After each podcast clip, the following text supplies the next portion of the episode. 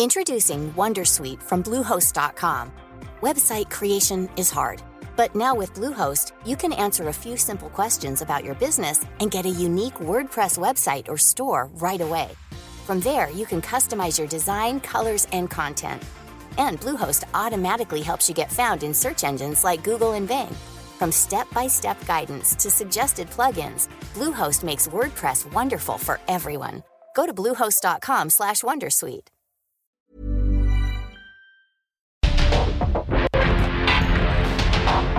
Porque el mundo actual no se entendería sin la economía, las finanzas y los negocios. Acompaña a Mario Maldonado, el columnista de negocios más joven y objetivo del periodismo financiero en su programa. Bitácora de negocios.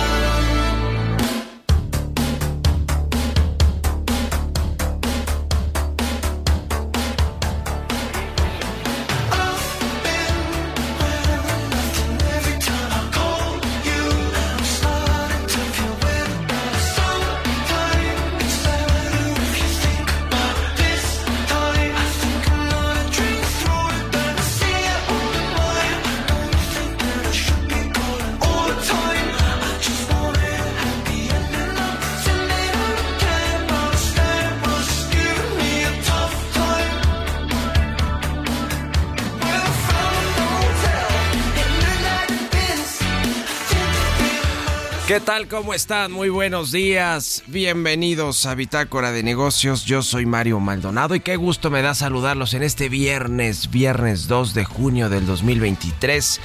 Estamos transmitiendo en vivo, como todos los días, tempranito aquí en la cabina del Heraldo Radio. Muchísimas gracias a todos y a todas por acompañarnos en punto de las 6 de la mañana que abrimos la barra informativa de esta estación del 98.5 de FM en la Ciudad de México y en el Valle de México. Así que un saludo a todos los que nos están escuchando a través de estas frecuencias y también a todos los eh, que nos siguen en el resto del país, en el interior de la República Mexicana, a quienes nos escuchan en Guadalajara, Jalisco por la 100.3, en Monterrey, Nuevo León por la 99.7 y en el resto del país de la República Mexicana. Muchísimas gracias a todos los que nos escuchan también en, eh, a través de la radio por internet en cualquier parte del mundo o escuchan el podcast de Bitácora de Negocios a cualquier hora del día. A todos y a todas, de verdad, muchísimas, muchísimas gracias. Comenzamos este viernes con un poquito de música como todos los días antes de entrarle a la información. Estamos escuchando a The 1975 se llama If You Are Too Shy esta canción. Y esta semana estuvimos escuchando canciones de bandas inglesas de la actualidad. Eh, y es el caso pues de esta banda de rock, de pop rock formada en el 2012 de 1975. Y este, esta canción que escuchamos fue su sexto sencillo de su cuarto álbum de estudio, eh, Notes on a Conditional Form del 2020 han publicado cuatro EPs y cinco álbums de estudio. Así que vamos a estar escuchando estos británicos hoy aquí en Bitácora de Negocios. Y le entramos a los temas, le entramos a la información. Vamos a hablar con Roberto Aguilar, lo más importante que sucede en los mercados financieros. Sigue creciendo la probabilidad de que la Reserva Federal de Estados Unidos pause el aumento de tasas es decir, eh, pues mantengan la tasa de interés como la tiene actualmente en este rango de de, me parece que es de 4, 4.15, 4.75. Ahorita le reconfirmo. Pero bueno, por ahí está más o menos la tasa de interés de la Reserva Federal.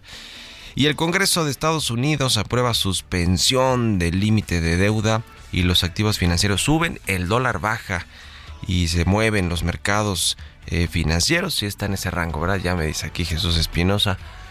4.75, por ejemplo, trae un, rango de medio punto que debe ser 4.25 y 4.75, ese es más o menos el rango siempre de la Reserva Federal de medio punto porcentual. Pero bueno, pues para allá, para Estados Unidos, eh, después de lo que hemos visto eh, en los últimos años, es una tasa de interés alta.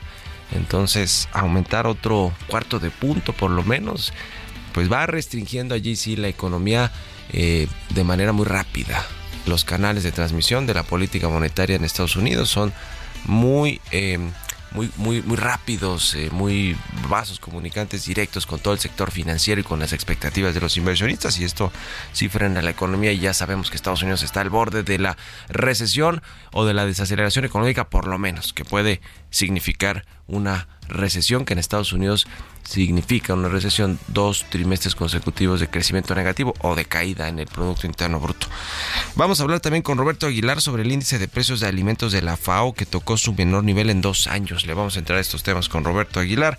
Vamos a platicar eh, también finalmente ya de este acuerdo que hizo el gobierno del el presidente López Obrador con Grupo México de Germán Larrea para que finalmente pues eh, hubiera un intercambio que aquí sí ganó el presidente, ¿eh? porque ya ve que Germán Larraque hay indemnización por 10 mil millones de pesos, 9 mil 500 millones, y el presidente al otro dijo, no va a haber dinero, vamos a en todo caso ofrecerle una extensión de concesiones, pero hasta ahí, y fue lo que terminó negociando Germán Larrea ¿eh? con el gobierno, con el secretario de Gobernación Adán Augusto López, una extensión creo que de 8 años para su para un tramo, para otro tramo que tiene ferroviario Ferrosur, pero se queda la Marina y el gobierno federal este tramo del Istmo de Tehuantepec. Le ganó el gobierno esta partida al Grupo México. Mire, le conté al otro día cuántas concesiones tiene, ¿no? Germán Larrea es el rey de las concesiones en México. No hay otro empresario que tenga más concesiones que Germán Larrea. 333 eh, me parece. Vamos a hablar también con Joel Virgen, analista económico y financiero con base en Nueva York, sobre este informe trimestral de inflación del Banco de México que se publicó esta semana eh, y que pone la inflación en una perspectiva de 5% al cierre del 2023, una perspectiva ya a la baja claramente. Eh, y, bueno, pues vamos a ver cómo vienen las próximas quincenas, lo que suceda obviamente con la política monetaria de Estados Unidos, con lo que haga la Reserva Federal y lo que va a hacer el Banco de México, que ya adelantó la gobernadora que no se prevén, pues si bien no nuevas alzas de tasas, tampoco va, a bajar la tasa de interés de 11.25% que está en nuestro país la tasa de referencia del Banco Central. Vamos a platicar también de los pronósticos de, de, eh, crecimiento económico de México, del tipo de cambio, de varias cosas con Joel Virgen que aprovechando que está ya en Nueva York y obviamente también de la posible recesión en Estados Unidos y de los indicadores que han ido saliendo en este país. Y como todos los viernes, también Emilio Saldaña el piso con lo más importante de la tecnología, como cierra la semana en estos temas, la inteligencia artificial, eh, que sigue presentando riesgos para la humanidad si no se regula correctamente o se utiliza correctamente. Y con Jesús Espinosa, los números y el deporte, vamos a hablar de los clubes de fútbol con mayor gasto neto en fichajes. Eh, ¿Cuál es la plantilla más cara del país de los de la, del fútbol mexicano? Pues los Tigres, ¿no? Los Tigres que son los campeones. Los Tigres, ¿vas a hablar de los Tigres o no, Chucho?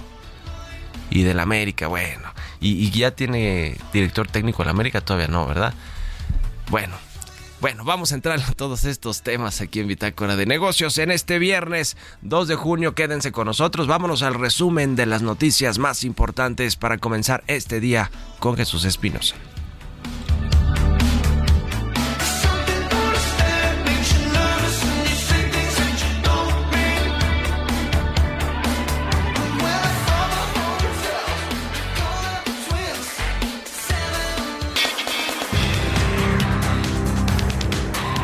Presidente Andrés Manuel López Obrador señaló que el gobierno esperará un mes para que los abogados que están asesorando a los trabajadores de Mexicana de Aviación retiren los amparos que impusieron para solicitar más dinero por la compra de la marca.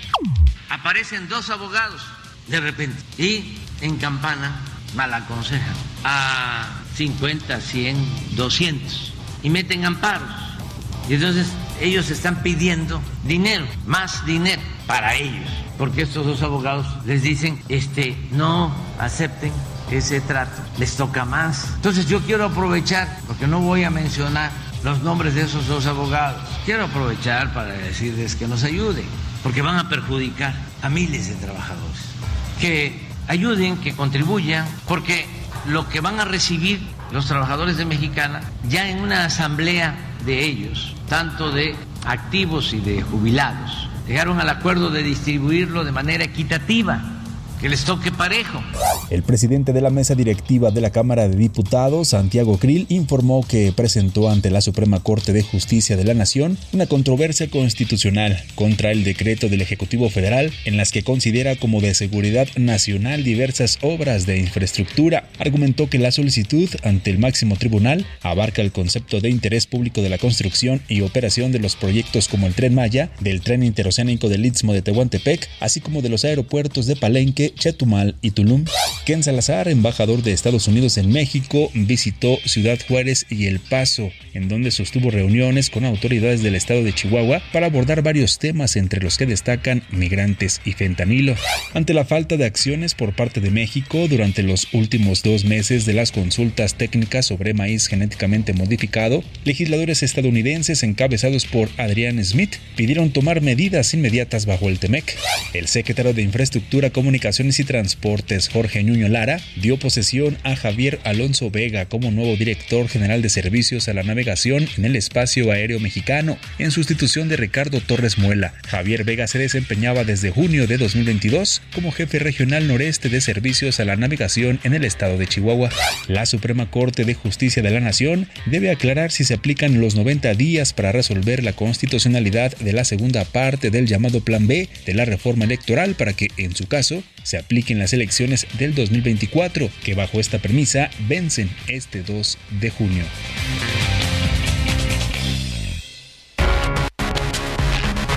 El editorial.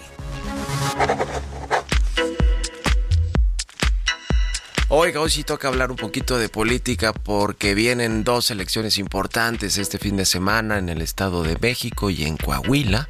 Dos elecciones relevantes, sobre todo la del Estado de México, porque ya lo sabemos, es el estado más grande eh, del país en términos electorales, de distritos electorales, de votos, de eh, presupuesto, eh, ¿no? De presupuesto, el que más presupuesto federal obtiene, el que uno de los más grandes también, el, más grande en términos de las personas que viven ahí, o sea, de, de, la gente, el más poblado, pues de la, del país y bueno, es relevante lo que va a suceder ahí. El PRI lleva pues muchos, muchas décadas eh, gobernando, las encuestas le dan hoy la preferencia a la candidata de Morena, Delfina Gómez, aunque hay algunas cerradas, hay quien dice que va a ser una, elección más o menos cerrada, quizá con diferencia de entre 5 y 8 puntos suficientes para que no se pueda impugnar eh, una elección. Y, todo apunta a que pues Delfina Gómez podría eh, el domingo ser la eh, nueva candidata, la nueva gobernadora del, del Estado de México, perdón. Entonces es muy importante lo que suceda en esta entidad. También en Coahuila, donde las cosas con las encuestas y las tendencias parecen estar un poquito más claras sobre pues la el, pues un triunfo eventual de la alianza que encabeza que encabeza Manuel Jiménez, eso dicen las tendencias, las encuestas. Hay, por cierto en estos días veda electoral eh, no, no se puede hablar mucho del tema más que llamar al voto, ¿no? En estas dos entidades, a que la gente salga a votar y salga a ejercer su derecho constitucional del voto y su responsabilidad, ¿eh? Porque es una responsabilidad también ejercer este derecho que tenemos todos los mexicanos y mexicanas mayores de edad, mayores de 18 años, pero va a ponerse interesante sobre lo que significarán estas dos elecciones, particularmente la este, del Estado de México, en el 2024, sin lugar a dudas. Eh, eh, hay muchos que lo llaman un laboratorio de lo que puede suceder en el 2024. ¿Por qué? Pues por la representación que significa, ya le decía el Estado de México, en términos de votos, en términos económicos, en términos de la competencia además de una mujer, ¿eh? porque son dos mujeres las que compiten por esta gubernatura, eh, una de Morena, una de la alianza PRI-PAN-PRD, Nueva Alianza. y, em, eh, y, digamos ser representativo sobre todo para la encuesta interna de Morena. Y también ayer me decía un encuestador muy conocido aquí en México, eh, si fallan las encuestas, digamos, los puntos que supuestamente hoy hay de diferencia, por ejemplo, en la, en la elección del Estado de México, digamos que si fallan, eh, por lo menos de, forma importante, no quiere decir que el resultado se revierta por completo, pero que fallen en sus aproximaciones, pues esto también le pone eh, más dificultades a las propias encuestas internas, ¿no? Por ejemplo, la que está haciendo Morena o la que va a hacer Morena para elegir a su auto llamada corcholata eh, o, su, o su candidato hacia el 2024 porque imagínense pues si las encuestas no están funcionando bien que luego sí fallan garrafalmente pues tampoco podría eh, tenerse mucha certeza del proceso interno de un partido, ¿no? Porque finalmente pues son encuestas que se encargan a casas encuestadoras y que después van a eh, revisarse por parte del partido y de escrutadores independientes. En fin,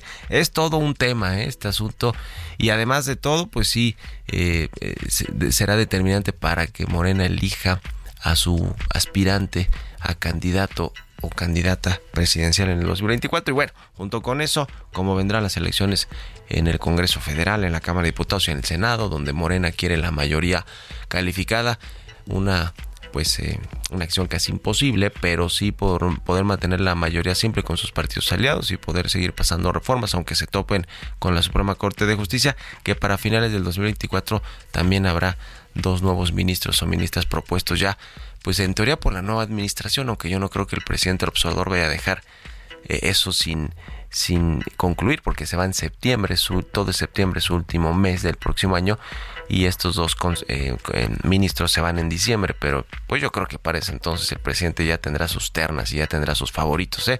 Y con estos dos ministros ahora sí podrían hacerle frente a impugnaciones o a acciones de inconstitucionalidad. En fin, se va a poner muy interesante este domingo, la antesala de los comicios del 2024. Veremos qué sucede en el Estado de México y Coahuila. Eh, salgan a votar, creo que eso es importante, ejercer ese derecho, esa responsabilidad que tenemos los mexicanos y veremos qué sucede. Ya el lunes le estaremos contando, pero es importante también la política que siempre va muy entremezclada con la economía y las finanzas. Y si no, pregúntenle al presidente que no ha podido separar el poder político del poder económico. ¿O ustedes qué opinan? Escríbanme en Twitter, arroba Mario Mal y en la cuenta arroba Heraldo de México. Economía y mercados. Roberto Aguilar ya está aquí en la cabina del Heraldo Radio. Mi querido Robert, buenos días. ¿Cómo estás, Mario? Me da mucho gusto hablarte a ti y a todos nuestros amigos. Se dio a conocer el dato de la tasa de desempleo en México correspondiente al mes de abril. Fíjate que fue de 2.8%. Ahí tenemos un pequeño rebote porque en el mes pasado habíamos registrado una tasa histórica de desempleo en México que era justamente 2.7%. Eh, así nos amanecemos hoy con el INEGI. Y también te comento que las bolsas asiáticas, europeas y los futuros de Estados Unidos subían ante la expectativa creciente de que la Reserva Federal tiene podría ser una pausa en el aumento de tasas de interés este mismo mes en su reunión que será en un par de semanas y después de que el Senado de Estados Unidos pues finalmente ya aprobara una ley para elevar el techo de la deuda pública de 31.4 billones de dólares y evitar así un incumplimiento de pagos que habría sido catastrófico según la herramienta de FedWatch de la Bolsa de Chicago los mercados estiman ahora un 20% de probabilidad de un aumento de un cuarto de punto frente al 50% de apenas una semana antes. Así es que eso también ahora está metiendo bastante ruido y más tarde habrá justamente algunos indicadores, por cierto, de empleo que podrían reafirmar también estas apuestas. Y es que el dólar estadounidense cerca del mínimo de una semana frente a sus principales pares en camino a su peor semana desde mediados de enero. Mientras cobra fuerza la idea te decía que la Reserva Federal no subirá las tasas de interés este mes y además la aprobación política para evitar la suspensión de pagos eliminó un pilar de apoyo para el dólar. La debilidad de los datos manufactureros estadounidenses apoyó la idea de una pausa, aunque las cifras de empleo siguen siendo buenas, lo que hace que la atención se centre más de lo habitual en el dato mensual de empleo, que como te decía se va a publicar un poco más tarde. El índice mundial de precios de la Organización de las Naciones Unidas para la Agricultura y la Alimentación, la FAO, cayó en mayo a su nivel más bajo en dos años, esto debido a que los fuertes descensos de los precios de los aceites vegetales, los cereales y los productos lácteos se impusieron a los aumentos del azúcar y la carne. La lectura de mayo marcó el nivel más bajo desde abril del 2021 y significó que el índice general estaba ahora un 22% por debajo del máximo histórico alcanzado en marzo de 2022, justamente cuando inició la invasión rusa de Ucrania. Fíjate que también los precios del petróleo reaccionaron a esta situación, tanto de la probabilidad de que se haga una pausa en las tasas de interés en Estados Unidos y pues el acuerdo político, pero además pendientes porque este fin de semana habrá una reunión de la OPEP Plus y donde bueno, pues hay expectativas de que pudieran reducir nuevamente la producción para apoyar los precios. Ya veremos esta situación del petróleo a nivel internacional. También te cuento que la economía brasileña, que es el par con el que habitualmente se compara México, pues fue, creció más de lo previsto justamente en el primer trimestre, impulsada por la fortaleza del sector agrícola. El PIB del, de Brasil creció 1.9% en los tres primeros meses a marzo, tras una contracción revisada del 0.1% en el trimestre anterior. Los resultados del primer trimestre plantean la posibilidad de una alza de la proyección recientemente revisada de un crecimiento del PIB de 1.9% en 2023. Esto lo dijo justamente el Ministerio de Hacienda. También ayer se dio a conocer, Mario, justamente que el campo Sama, ubicado en aguas del Golfo de México y operado por Pemex en conjunto con socios privados, va a iniciar producción de crudo en 2025 y alcanzará su pico de 180 mil barriles por día en 2029. Sama, descubierto por la estadounidense Talos Energy en 2017, es considerado uno de los mayores hallazgos petroleros a manos de empresas privadas en México, producto de una reforma energética de hace casi una década. También polémico porque ahí Pemex quería quedarse con una participación mayor. Y bueno, lo interesante también es que la inversión planeada durante la vigencia del contrato que vence en el 2045 son de 9 mil millones de dólares, pero Pemex pues no explica, no detalla justamente de dónde sacará el dinero para aportar lo que le toca para este descubrimiento. El tipo de cambio, como te decía Mario, con la debilidad del dólar, está cotizando en 17.50 y la frase, la frase del día de hoy, se gana dinero descontando lo obvio y apostando por lo inesperado. Esto lo dijo en su momento George Soros. ¿Qué va a pasar entonces con la Fed, Robert, si decide mantener su tasa de interés y con el tipo de cambio? Bueno, fíjate que lo interesante es que este nivel de 4.75 y 5, que es el rango que tiene las tasas en Estados Unidos, eh, pues eh, ante esta, es que en realidad lo que sucede, Mario, es que el incremento de las tasas no ha debilitado todavía la economía. La economía estadounidense sigue muy fuerte y esto lo que, lo que podría suceder, Mario, es que en realidad una una pausa podría ayudar, pero no creo que no es lo más conveniente, sobre todo para los mercados financieros, y esto sí podría afectar al tipo de cambio o beneficiar más bien porque se debilita el dólar y que esto aprecia a la moneda. Bueno, gracias Robert, vámonos a la pausa, regresamos. En un momento continuamos con la información más relevante del mundo financiero en Bitácora de Negocios con Mario Maldonado. Regresamos.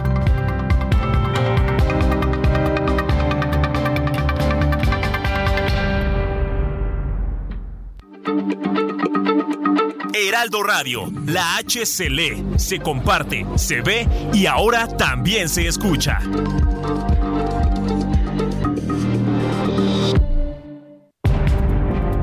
Estamos de vuelta en Bitácora de Negocios con Mario Maldonado.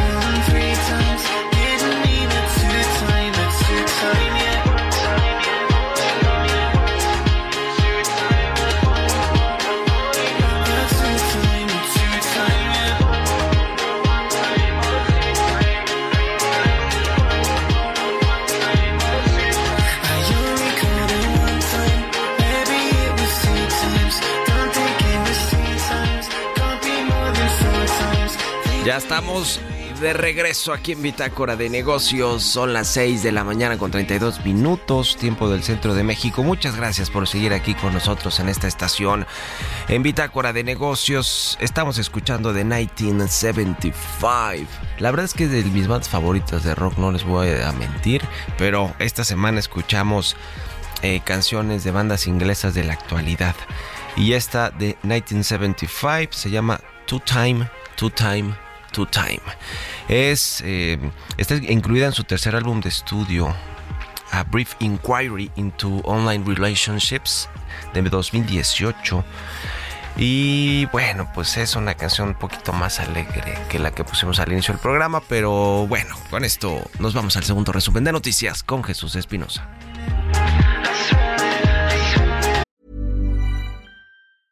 Introducing Wondersuite from Bluehost.com. Website creation is hard, but now with Bluehost, you can answer a few simple questions about your business and get a unique WordPress website or store right away. From there, you can customize your design, colors, and content. And Bluehost automatically helps you get found in search engines like Google and Bing. From step-by-step guidance to suggested plugins, Bluehost makes WordPress wonderful for everyone. Go to bluehost.com/wondersuite.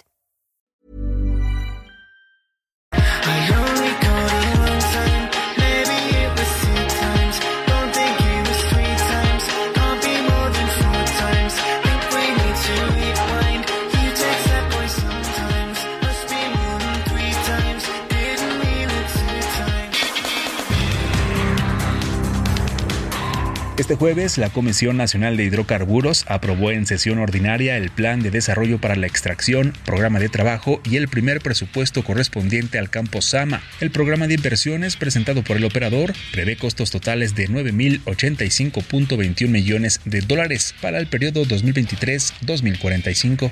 De acuerdo con datos del Banco de México, la llegada de remesas a nuestro país se moderó en abril, al anotar un crecimiento de 6.3% anual, el avance más bajo en cinco meses, a un total de 5.003 millones de dólares. La Secretaría de la Función Pública informó que la atención a las solicitudes de incorporación al padrón de integridad empresarial ha llegado a una etapa de avances en la cual ya se cuenta con las primeras 20 empresas que han completado su trámite y más de 100 se encuentran en proceso de revisión para en próximas fechas tener una resolución. En el Museo Nacional Centro de Arte Reina Sofía en Madrid, España, se realizó el sexto Congreso Iberoamericano del Consejo Empresarial Alianza por Iberoamérica. En su intervención en el primer panel del Congreso, Pedro Aces Barba, secretario general de la Confederación Autónoma de Trabajadores y Empleados de México, expresó ante empresarios europeos y latinoamericanos que México vive un momento histórico e invitó al empresariado iberoamericano a confiar en invertir en nuestro país. Entrevista.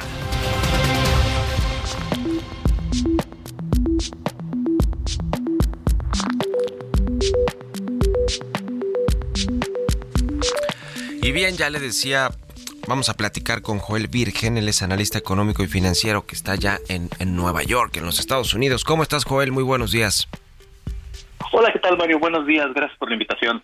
Gusto saludarte. Oye, primero, ¿cómo están las cosas allá en los Estados Unidos con la Reserva Federal? Ahora finalmente ya llegaron a un acuerdo para aumentar el techo de la deuda, estiraron la liga hasta el último día casi prácticamente para que además lo aprobara el Congreso en los Estados Unidos. Ya parece que esta incertidumbre se disipó, pero bueno, pues ahora eh, tendrá que enfrentar Estados Unidos esta desaceleración económica, se habla de recesión, que la Reserva Federal de Estados Unidos probablemente ponga una pausa a la política monetaria, el aumento de tasas de interés. ¿Cómo ves todo el panorama allá en los Estados Unidos?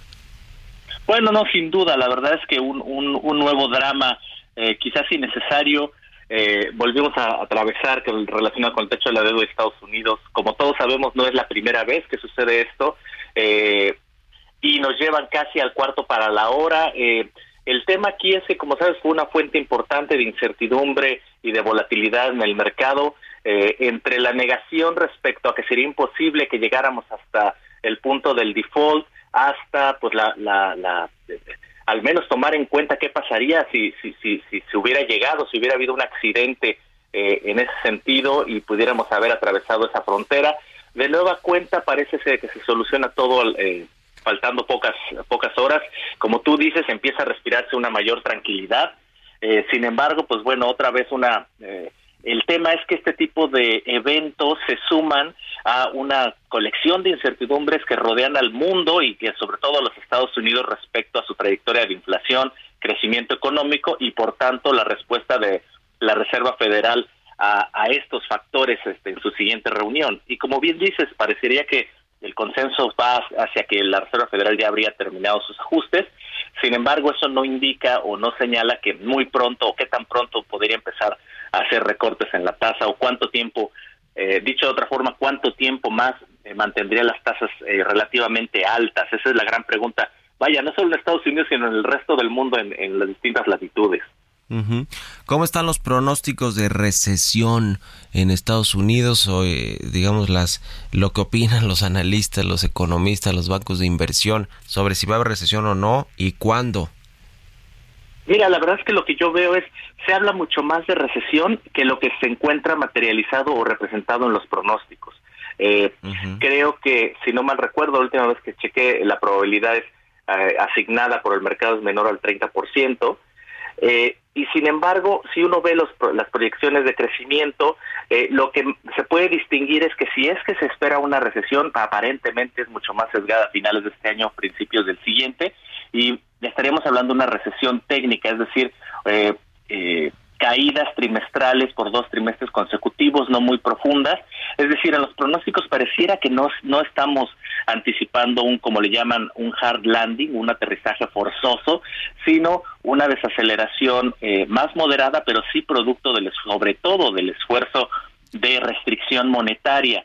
Ahí obviamente la gran duda y creo que lo que, ¿cómo le podemos llamar?, atempera los riesgos o, o el temor de la recesión es la fortaleza que sigue mostrando el mercado laboral. Eh, de nuevo, no solo en Estados Unidos, sino sorprendentemente en varias latitudes en el mundo, y que esto presupone que va a tardar, podría tardar todavía un poco más en materializarse esta, esta tan esperada desaceleración. Cabe mencionar que, si recuerdas, seguimos, eh, estamos esperando recesión o discutiendo respecto a la probabilidad de una recesión en Estados Unidos casi más, lo hemos hecho por más de un año, sin que esta termine de, llegar. Así que, pues mucho escepticismo, más en las proyecciones, más empujándolo hacia adelante, pero sí, sí, sí, sí creo que se va a materializar simple y sencillamente porque las condiciones tan restrictas monetarias tienen que actuar eh, con un retraso más corto o no, pero tienen que actuar sobre las condiciones económicas. En el caso de México, ¿cómo estás viendo las cosas con pues los datos que tuvimos al primer trimestre del año, eh, también el reporte de finanzas públicas del primer cuatrimestre del año, pero sobre todo la, eh, este informe trimestral del Banco de México con respecto a la perspectiva económica que la mejoró, eh, con respecto a la inflación, la trayectoria de la inflación hacia el cierre del año, las tasas de interés. ¿Qué ves aquí en nuestro país? Interesante, porque creo que lo que hizo el Banco Central es un poco lo que ya había hecho el consenso de analistas, que es reconocer que la actividad económica nos ha venido sorprendiendo favorablemente en México. Tú mencionabas el crecimiento económico del primer trimestre fue de 1% trimestral, lo cual si hiciéramos el supuesto de que la economía siguiera creciendo a ese ritmo, eh, estaríamos en un año de crecimiento de alrededor de 4%, es decir, 4% anualizado era el ritmo al que abrió nuestra economía, eh, el empuje económico este año. Así que una previsión de cercana al 2%, eh, en el caso del consenso está alrededor de 1.9, en el caso de Banjico, en el reporte que tú citas, en 2.3%, digamos alrededor de 2%, pues suena bastante razonable, sobre todo si tomamos en cuenta no solo uno, el empuje con que abrió la economía este año, de nuevo, ese 1% trimestral o 4% anualizado.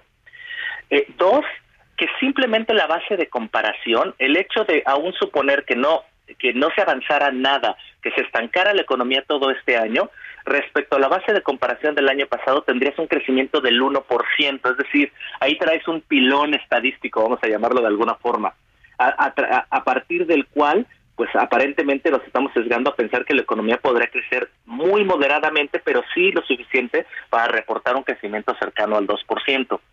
Tres, eh, ¿qué indica que, este, que hayamos, eh, nos hayamos expandido a un ritmo del 4% anualizado el, el, primer trimestre, pero esperemos 2% para todo el año? Es que sí esperamos una cierta moderación en la actividad económica, muy probablemente eh, no solo asociada a una posible desaceleración eh, industrial en los Estados Unidos, que es lo que más nos afecta, más que el total de su economía, sino que también esperamos que el esfuerzo monetario que se ha hecho a nivel local por parte de Banjico empiece a morder, empiece a tener más efectos sobre la actividad eh, real, sobre todo suponiendo que pues Banco de México empezó este esfuerzo hace más de un año y medio y normalmente es el tipo de retraso con el que trabajamos en el horizonte de efectividad de la política monetaria, es decir, de que Banjico incrementa sus tasas a que tengamos un efecto, es, eh, solemos esperar entre 18 y 24 meses para tener un efecto significativo. Así que ya estaríamos viendo estos, estos efectos en la actividad. Y este sería el escenario de desaceleración que no contracción para este año. Y bueno, eh, esto es lo que tendrá Banjico en la, en la mesa, un escenario de crecimiento con desaceleración en la segunda mitad y con un panorama mejor de la inflación. Sí, sí, sí, sí, sin duda alguna. Por fin estamos viendo ya la inflación bajar eh, de forma consistente, quincena a quincena, y eso pues eh, hace que las tasas de interés ya se mantengan por lo menos estables, que ese es el otro asunto, ¿no? Porque la gobernadora de Banco de México, Victoria Rodríguez, dio a entender que pues es improbable que bajen las tasas este mismo año, es decir, si no, si bien no suben, las van a mantener, pero no hay hoy la idea eh, siquiera en el Banco Central de bajarlas hacia final del año. Interesante, efectivamente, si uno lee el último comunicado de política monetaria y las minutas de la reunión que se publicaron eh, muy recientemente, eh, uno se da cuenta, de hecho el día de ayer, eh, uno se da cuenta eh, que ellos ya están eh, telegrafiando un, panorama similar. ¿Por qué? Porque nos dicen que, uno, las inflación, eh, las presiones inflacionarias han, han disminuido, pero siguen actuando sobre los precios. Es decir, nos dicen que sigue habiendo presiones menores, pero todavía presiones al alza en los precios. ese es un punto número uno. Y punto número dos, también, también lo que nos dicen es que los riesgos, la colección de riesgos asociados a la inflación siguen sesgados al alta, al alza. ¿Qué quiere decir? Que todavía consideran más probable que si se materializan los riesgos impulsen o presionen la inflación hacia arriba en contraste con aquellas que podrían impulsarla hacia abajo. Con esos dos puntos, por supuesto que hace sentido que mantengan las tasas de interés altas o en su nivel actual por un periodo eh, tal que, le den espacio al, al, esfuerzo monetario que han hecho en el pasado, de empezar a, de comenzar a actuar eh, eh, en inflación antes de comenzar a reducir las tasas. Aquí nada más déjame hacer un, punto. Si Banco de México comenzara hoy a relajar las tasas de interés, no necesariamente significaría que, que la trayectoria de la inflación se debería descarrilar. ¿Por qué? Porque a la inflación la empiezan a afectar las decisiones de política monetaria que ocurrieron el año pasado, no las recientes. Sin embargo, creo que la principal razón por la que quisieran mantener las tasas altas es para enviar un mensaje a las expectativas de inflación, que sabemos que tarde o temprano influyen las expectativas salariales, y pues mantener este perfil duro con respecto a la inflación que al menos eh, siga afectando de manera sí directa por lo que se hizo en el pasado, pero también indirecta por cómo se pueden influenciar las expectativas y mantenerlas ancladas. Pues ahí está el tema, interesante lo que va a, seguir pasando con los datos económicos, los indicadores, la política monetaria y sobre todo pues el tema económico de Estados Unidos si se encamina o no a una recesión. Lo estaremos platicando, te agradezco mucho como siempre Joel Virgen, analista económico y financiero con base en Nueva York por estos minutos y muy buenos días. Un gusto siempre, buenos días a todos. Que estés muy bien, hasta luego. 6 con 45 minutos, vámonos con las historias empresariales. Historias empresariales.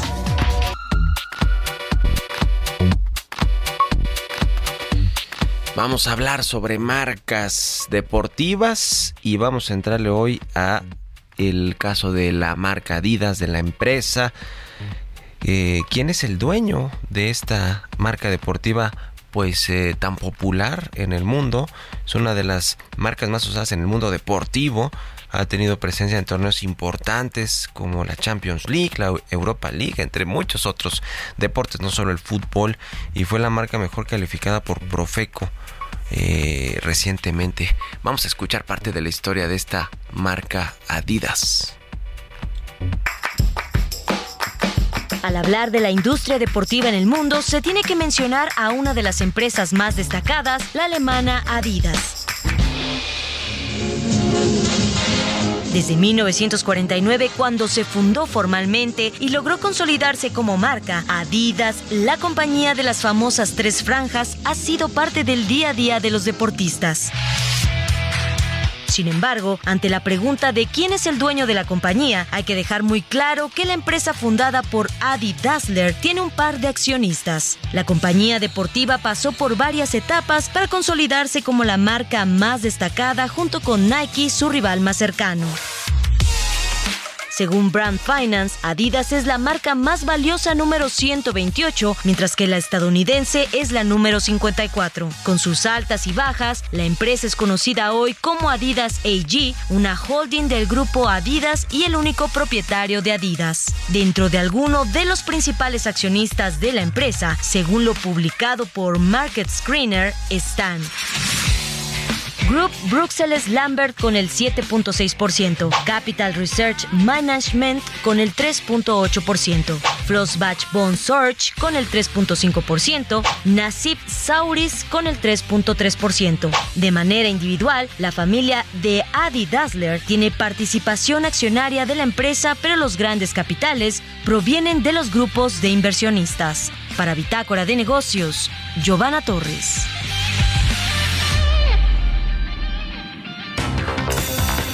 Tecnología.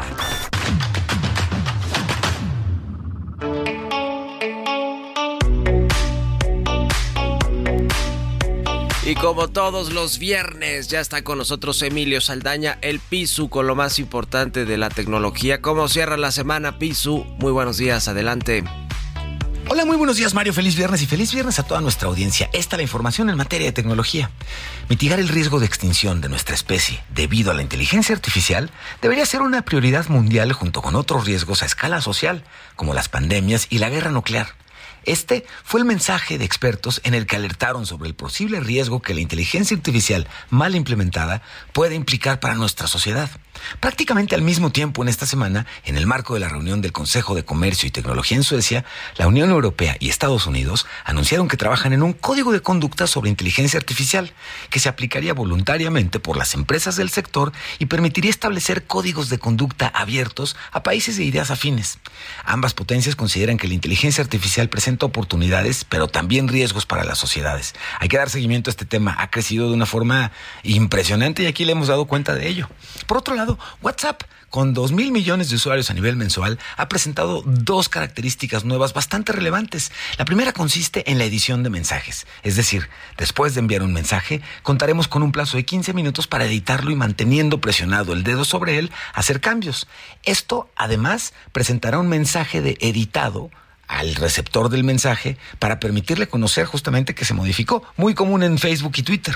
Y por otro lado está la función Chatlocks, que es la función de bloqueo de chats para brindar mayor seguridad a nuestras conversaciones privadas. Esto implica que al bloquear un chat podemos moverlo a una carpeta especial a la que solo se puede acceder mediante contraseña o datos biométricos. El contenido se oculta en las notificaciones y para activar esta función hay que tocar el nombre del contacto o grupo y seleccionar la función bloquear. Por otro lado, le platico que del 29 de mayo al 6 de junio se está llevando a cabo el Hot Sale, una serie de descuentos de distintas tiendas que a través de compras en línea permiten hacerlo en algunos casos con mucho mejores opciones en términos de precios o de meses y plazos y toda esta cuestión. Pero mi insistencia en este sentido tiene que ver más bien con la seguridad de sus datos. Cuide su información porque en estas fechas y con este tipo de eventos la cantidad de intentos de robo de datos crecen muchísimo y la cantidad de fraudes crece también muchísimo. Haga una lista de lo que necesita y establezca un presupuesto. Cuide su información personal intentando ser cuidadoso y precavido con los sitios en los que compra. Es conocido, tiene prestigio, hay forma de comunicarse telefónicamente, tienen oficinas en caso de que requiera algún tipo de reclamación. Esto es muy importante y finalmente tenga mucho cuidado con los tiempos de entrega. En este tipo de épocas y en este tipo de promociones, a veces la pesadilla comienza cuando no checamos cuánto tiempo tomará entregarse el producto o servicio que estamos contratando. Por lo pronto, que tenga muy feliz viernes. Soy Emilio Saldaña, el piso. Los números y el deporte.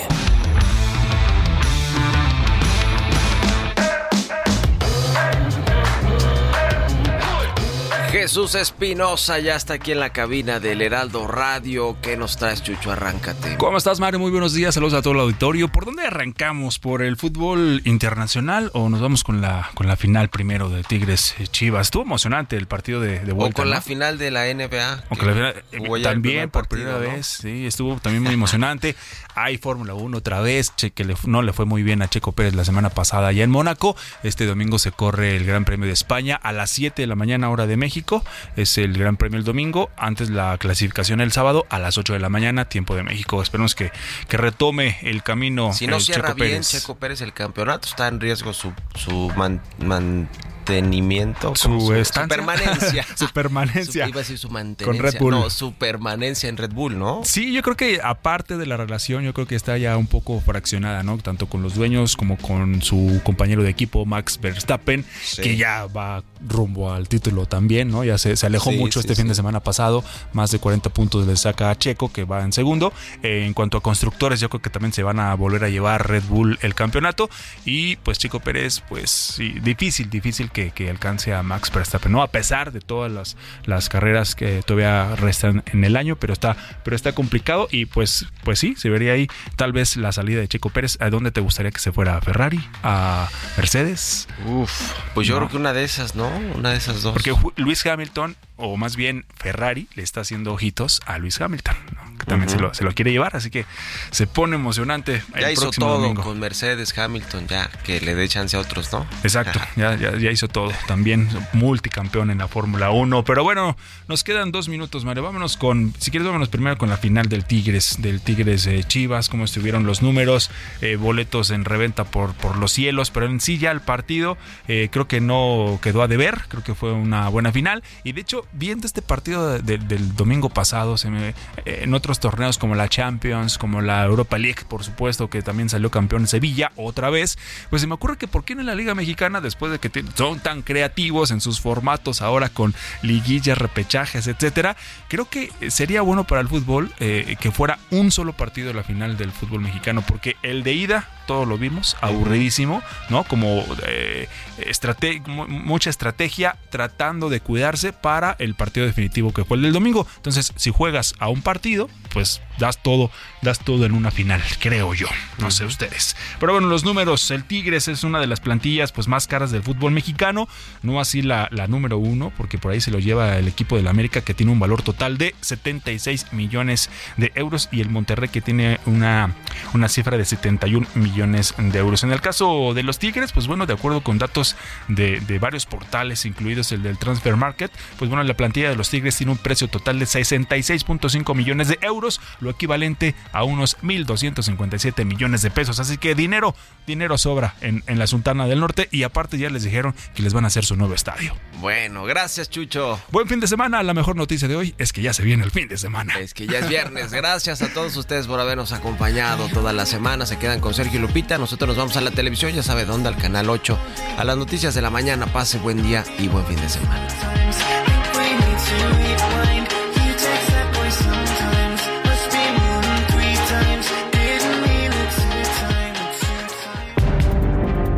Esto fue Bitácora de Negocios con Mario Maldonado.